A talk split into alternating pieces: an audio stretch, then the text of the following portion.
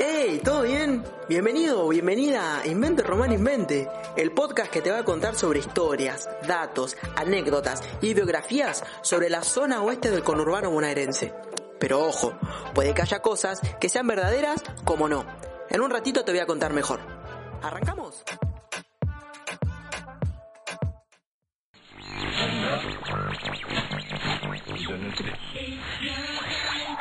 Escucha el verano por la radio. Por la radio. 93.9 En tránsito.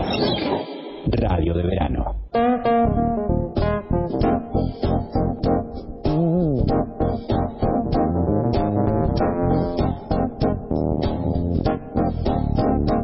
minutos pasan de las 2 de la tarde, 31 grados, eh, dice el servicio meteorológico que hace aquí en la provincia de Buenos Aires.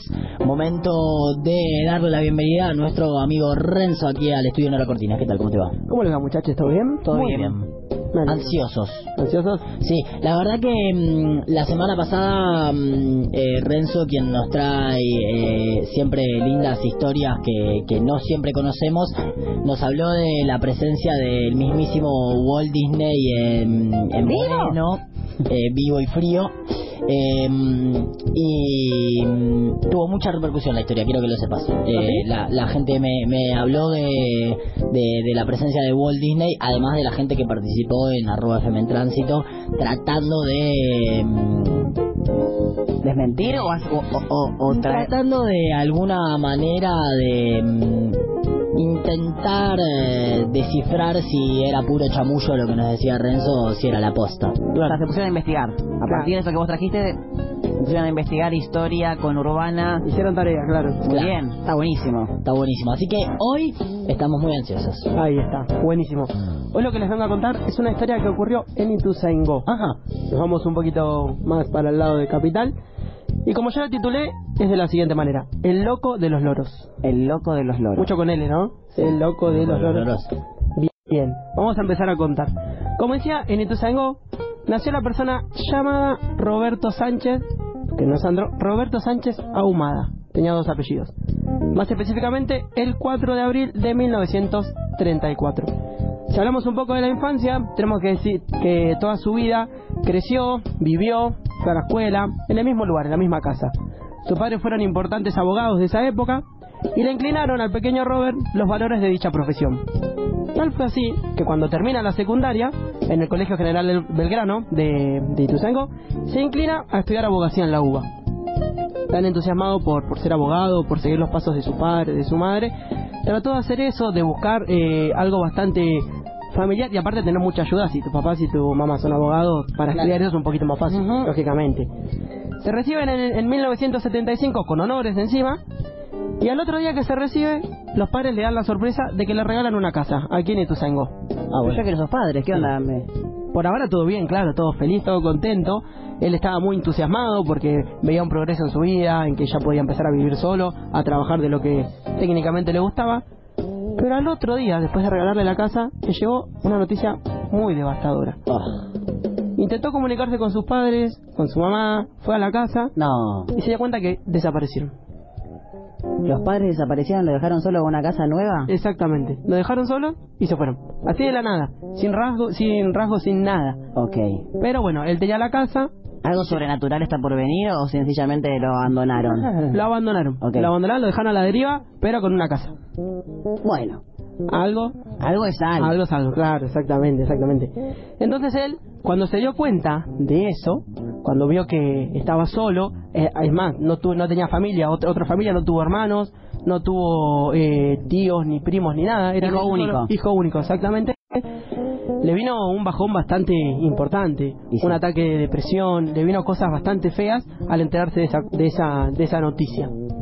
Él intentó recomponerse, siguió con su vida, haciendo su profesión durante, va- durante varios años, hasta que llega un punto límite en el que le aparece un caso al que la persona que él eh, estaba ayudándola, prestando sus servicios, le había pasado exactamente lo mismo. Un No creas- cliente llega a él y le dice, che, mi- mis viejos me regalaron una casa y se pegaron, se tomaron el palo, me No. dejaron solo. Lo, lo familiar o lo parecido era que le había pasado lo mismo en el sentido de que los padres habían ido. Ok. Se habían ido y le había dejado solo también. Pero ya sin casa. O sea, el pobre Claro, sí, diablo casa. no tenía nada. Exactamente. El Lo mismo, pero otro no peor. tenía nada. Lo mismo pero peor, bien. Sí, lo mismo pero peor. Entonces, a Roberto le agarró nuevamente la depresión, se acordó de lo que le había pasado y cayó en un estado anímico muy pesado. Decime que tiene final feliz esto. Tranqui, tranqui. Cálmese sus ansiedades, Bueno, señor, bueno. por favor. Él tampoco tuvo hijos, tampoco tuvo, tuvo pareja, Ajá. vivía solo, solo en esa casa. Que la casa tenía la particularidad de que era muy parecida a una jaula. ¿Por qué? Esto es en Ituzaingó, dijiste. En Ituzaingó. Bien. ¿Tenemos las calles? Sí. En Grecia, entre Ombú y Pérez Quintana. Tomada. Yendo. Da- datos, no opinión. Bien. Ahora cuando termine de contar la historia se van a enterar del final. Tenía una parte, la pared, rejas y arriba otra vez pared. Bien. Estaba en una esquina, por eso lo que simulaba era como una jaula. Bien. Él al estar solo, al enterarse nuevamente de que otra persona le había pasado lo mismo que a él, decide no hacer más su trabajo y encerrarse solo en su casa.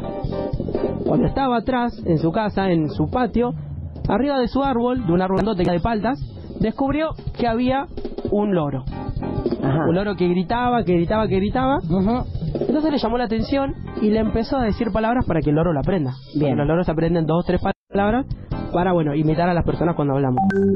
A él le fascinó tanto la idea de que los loros se puedan comunicar con él que empezó a tener más. Ok. Más loros, más loros, más loros. Y para lo único que salía a la calle era para justamente comprarse loros o comprar comida para los loros. Para. La gente que vivía al lado ya sentía mucho olor en la casa, se sentía que hablaban por demás, que no entendían quiénes eran. El A la- famoso cotorreo, o sea, Exactamente. querer mirar siesta y tenés al lado, ¿viste? Eh, Exactamente, hablaban, hablaban de día, de noche, los tenían entrenados y la persona de al- del del costado parecía que, que estaban molestos, del costado, los vecinos estaban molestos, estaban furiosos porque no podían dormir, no podían descansar, no- eh, básicamente no podían hacer nada. Fueron al municipio, lo denunciaron, hicieron actas de todo, pero no pudieron resolver nada hasta ese momento. Esto estamos hablando año del 50, dijiste, 49. Él No. nació en el 39, esto es más o menos entre el 85 y 90, Ah, ok, listo. más o Estaba menos. grande, ¿no? Ya estaba. Ya era un Bastante señor bastante grandecito. grande. Claro. Ya era un señor bastante grande. Llega el día 15 de septiembre en el que los vecinos de la manzana se di- dicen entre ellos, bueno, vamos a buscarlo, vamos a ir a la casa, vamos a protestar porque esto no puede seguir pasando. Bien. Fueron a la casa, intentaron abrir, pudieron, y el pobre Roberto, al ver tanta gente enojada que se, se aproximaba hacia él, que le estaba lastimando a los loros, le agarró un paro cardíaco y se murió. No. Te pregunté específicamente si esta historia tenía un final feliz y me eh, que estamos a jueves, listo, me arruinó la semana. Por eso, el 15 de septiembre en Ituzaingó se considera el Día del Loro. Me vuelvo loco. Me vuelvo loro. A partir de ese, de ese suceso y al pasar los años la casa fue derrumbada, se construyó un departamento más grande y muy pocas personas bueno se enteraron de esta de esta historia. Bueno, una historia que ha sucedido por aquí por el oeste que nos ha traído el querido Renzo. Una historia en la que eh, para porque mm, Voy a eh, pasar por Grecia y cómo es la otra calle. en, eh, en- Grecia entre Ombú y Pérez en Quintana. arroba FM en tránsito en Instagram ya podés participar de la encuesta y eh, poder elegir si mm, le creemos a Renzo o True si o es false. puro chamullo. Al final del programa lo vamos a estar develando, ¿no? Bueno, amigues. Entonces ya está para ahí, para que votes en arroba FM en tránsito, en el Instagram, esta historia de El Loco de los Loros. Eh, me gusta igual que eh, ti- tiene mucho dato, Renzo, ¿viste? Vos le preguntás dato duro y tiene dato Yo duro. intenté hacerle Tiene pisar el dato palito, duro. ¿viste? No se y le puede. pregunté y la verdad que como me respondía así sin titubear y seguía con la historia, o la tiene muy aprendida, muy estudiada, o es posta, o es un mitómano que tenemos acá en la mesa eh, y no nos estamos dando cuenta. No se puede eh, mm, hacerle pisar el palito a Renzo. O sí, lo veremos en un ratito nada más. Veremos qué dicen las redes. 25 minutos pasan de las 2 de la tarde. En un rato nos volvemos a encontrar, Renzo. Dale, buenísimo.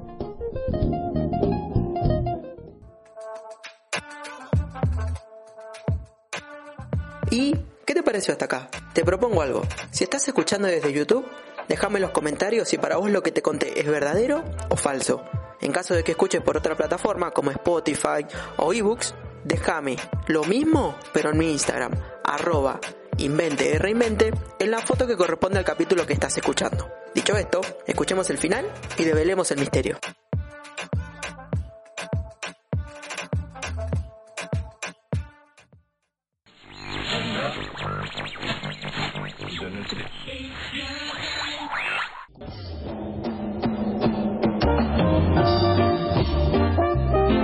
Y aquí estábamos haciendo un poquito de radio en el oeste, en este verano, en el oeste, en este verano en tránsito, cuando pasó un minuto de las 3 de la tarde, cuando este programa debe llegar a su final. Hemos tenido un programón en el día de hoy, hemos tenido la hermosa presencia de Soema Montenegro, hemos tenido también algunas cuestiones rondando el Día Mundial de la Radio, que es hoy mismo y hemos tenido a nuestro querido Renzo a quien tenemos aquí de vuelta en el estudio Nora Cortinias que nos ha contado una no tan linda historia de eh, nuestro vecino partido de Ituzayon que pasó con las redes? que que que obviamente había que entrar a arroba fm en tránsito y eh, votar ¿lo han Exactamente. hecho?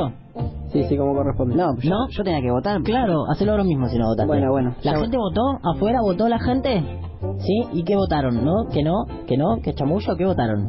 Emiliano Genés eh, votó que, que es verdad la historia. ¿eh?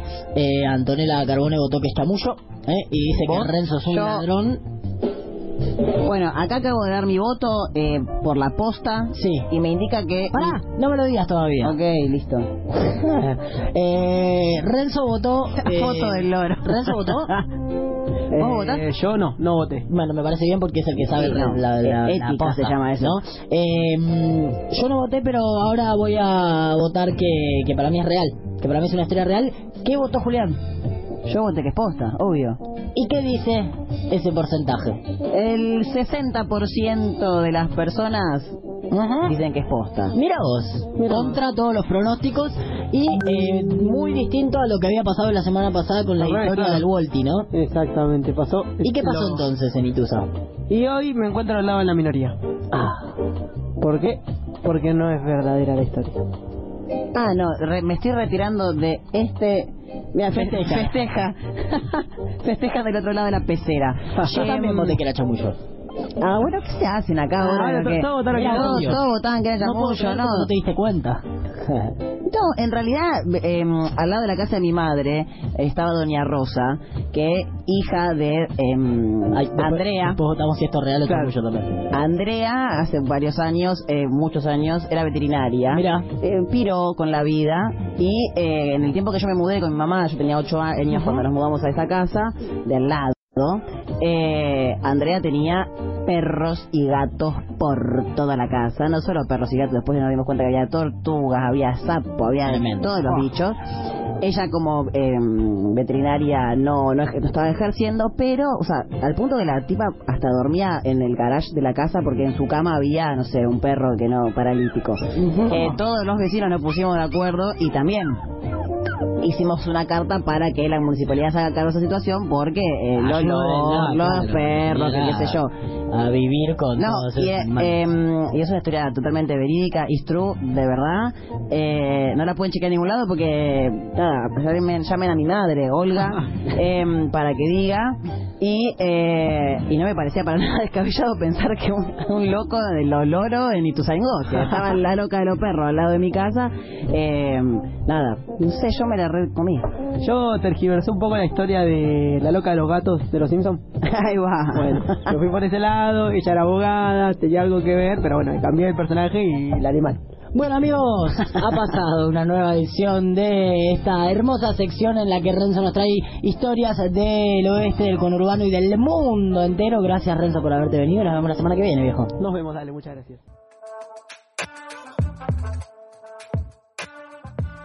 ¿Adivinaste? Tranquilo, tranquila. Pronto vas a poder escuchar más contenido. No te olvides de seguirme en mi Instagram como arroba inventerreinvente, donde vas a encontrar más cosas interesantes sobre el oeste. Todos estos datos, anécdotas e historias provienen de la columna que hace Renzo Teves los días jueves de 14 a 16 horas por la radio FM en Tránsito 93.9. Nos vemos.